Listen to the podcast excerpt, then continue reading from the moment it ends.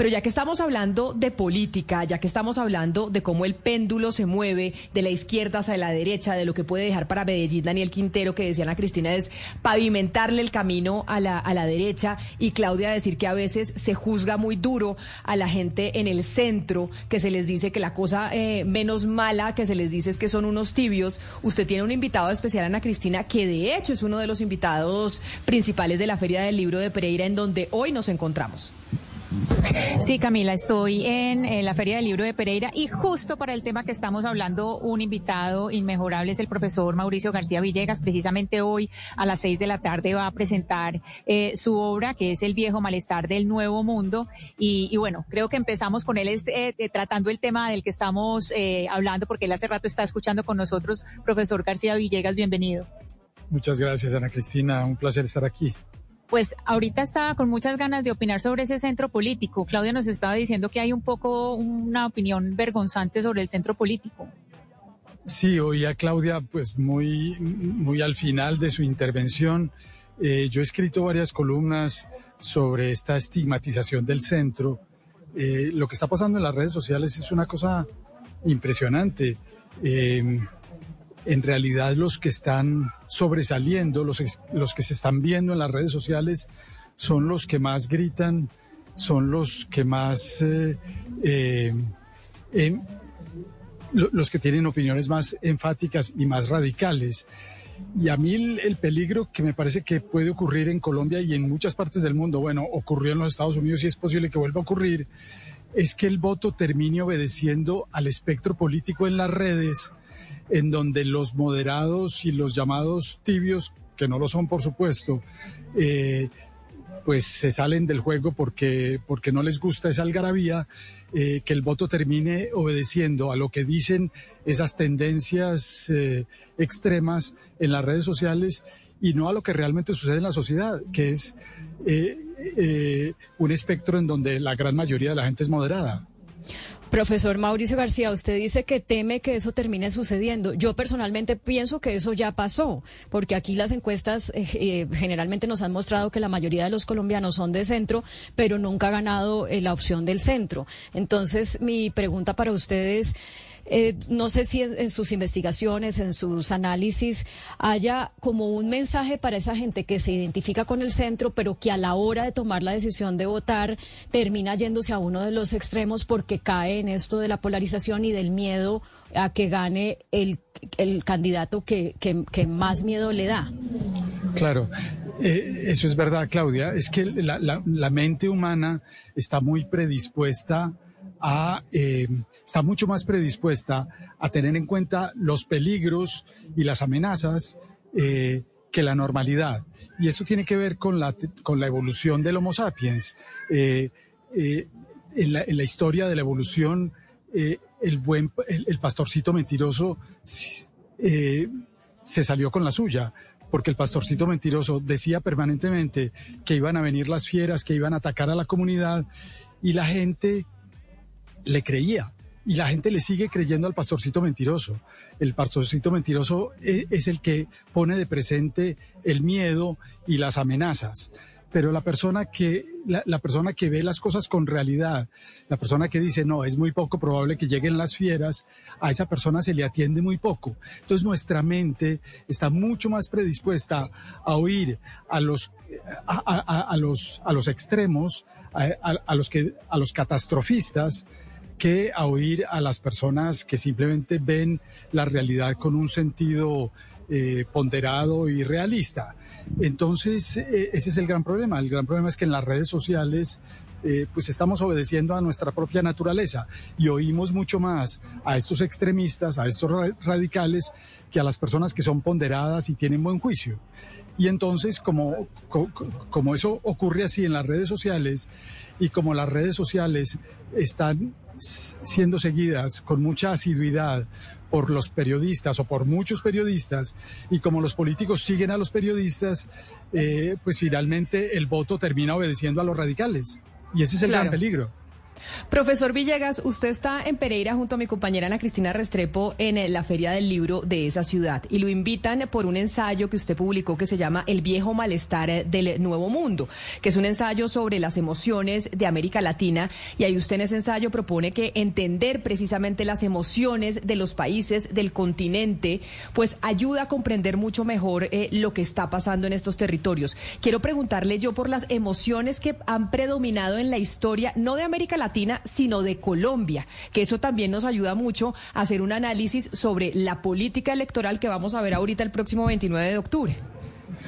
Eh, sí, Camila, yo, antes de este libro escribí uno que se llama El País de las Emociones Tristes, justamente con el mismo tema y con la misma idea. La idea originalmente no es mía, la idea es de Spinoza, un filósofo del siglo XVII que decía, lo decía a nivel individual, que decía que las personas debían evitar las emociones tristes. Las emociones tristes para él eran el miedo, la venganza, la envidia, el resentimiento, etcétera.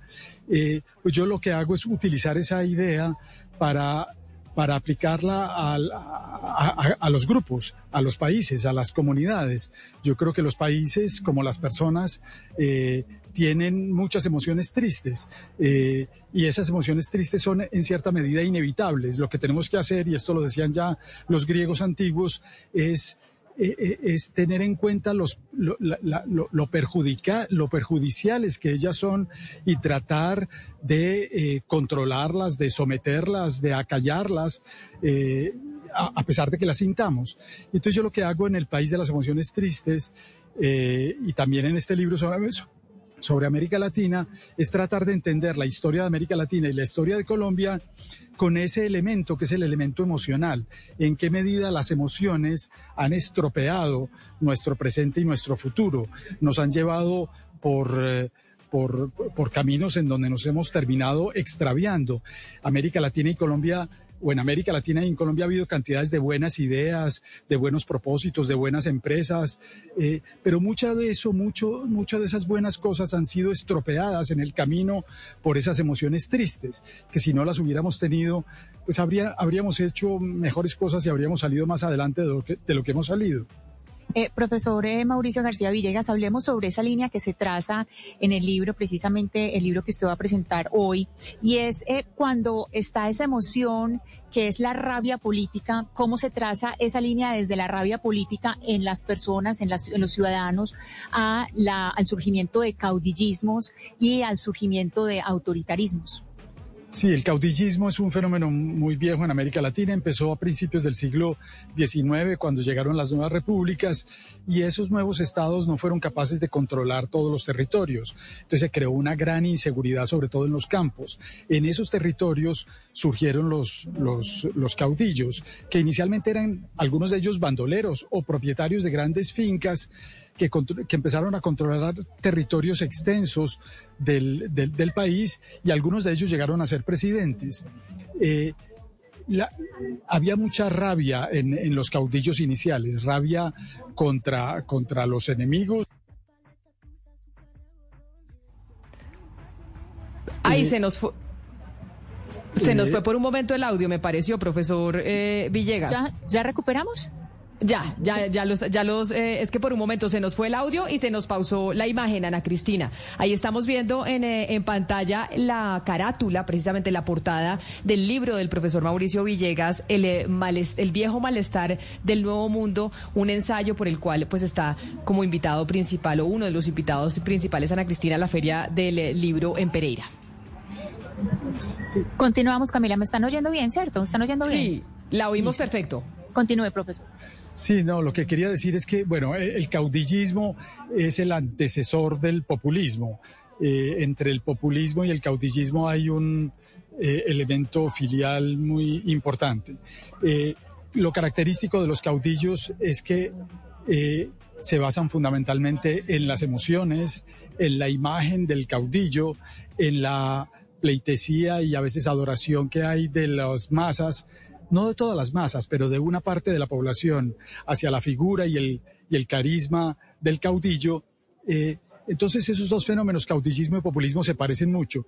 Y América Latina no ha sido capaz de salir de esa trampa, de la trampa del caudillismo. Y lo, y lo peligroso es que los caudillos, hay poco, otra de las cosas que se me ocurrió eh, o que me llamó la atención oyendo a Claudia es que eh, en América Latina la diferencia entre la izquierda y la derecha a mí me parece muchísimo menos, eso no es lo relevante, no me parece importante. En realidad lo que es importante en América Latina, el gran contraste de América Latina no es entre la gente que tiene una ideología de derecha y una de, de izquierda. Para mí el gran contraste, y en eso estoy en sintonía con lo que decía Claudia, creo, es la diferencia entre la gente dogmática, la gente que considera que tiene una verdad revelada y que quiere imponérsela a la sociedad. Eh, y en esa gente hay caudillos eh, de lado y lado, de izquierda y de derecha, y del otro lado la gente moderada, que puede ser de derecha o puede ser de izquierda, pero que independientemente de eso está, está dispuesta a oír a los demás e incluso a dejarse convencer. A mí me parece que ese es el gran contraste de América Latina. Y por eso es que es tan fácil pasar de un caudillo de extrema izquierda a un caudillo de extrema derecha. En realidad la ideología no importa tanto, es el talante y sobre todo el talante moral del caudillo lo que finalmente termina importando. Pues, eh, profesor García Villegas, mil gracias y creo que terminar con eso que usted acaba de decir de cómo en América Latina, y ahí incluimos a nuestro país, el dogmatismo es realmente lo que marca la diferencia más allá que la inclinación ideológica de los ciudadanos. Mil gracias por habernos acompañado hoy desde la Feria del Libro de Pereira aquí en Mañanas Blue. Muchas gracias, Claudia. Gracias, Ana, por esta invitación. Un saludo muy especial.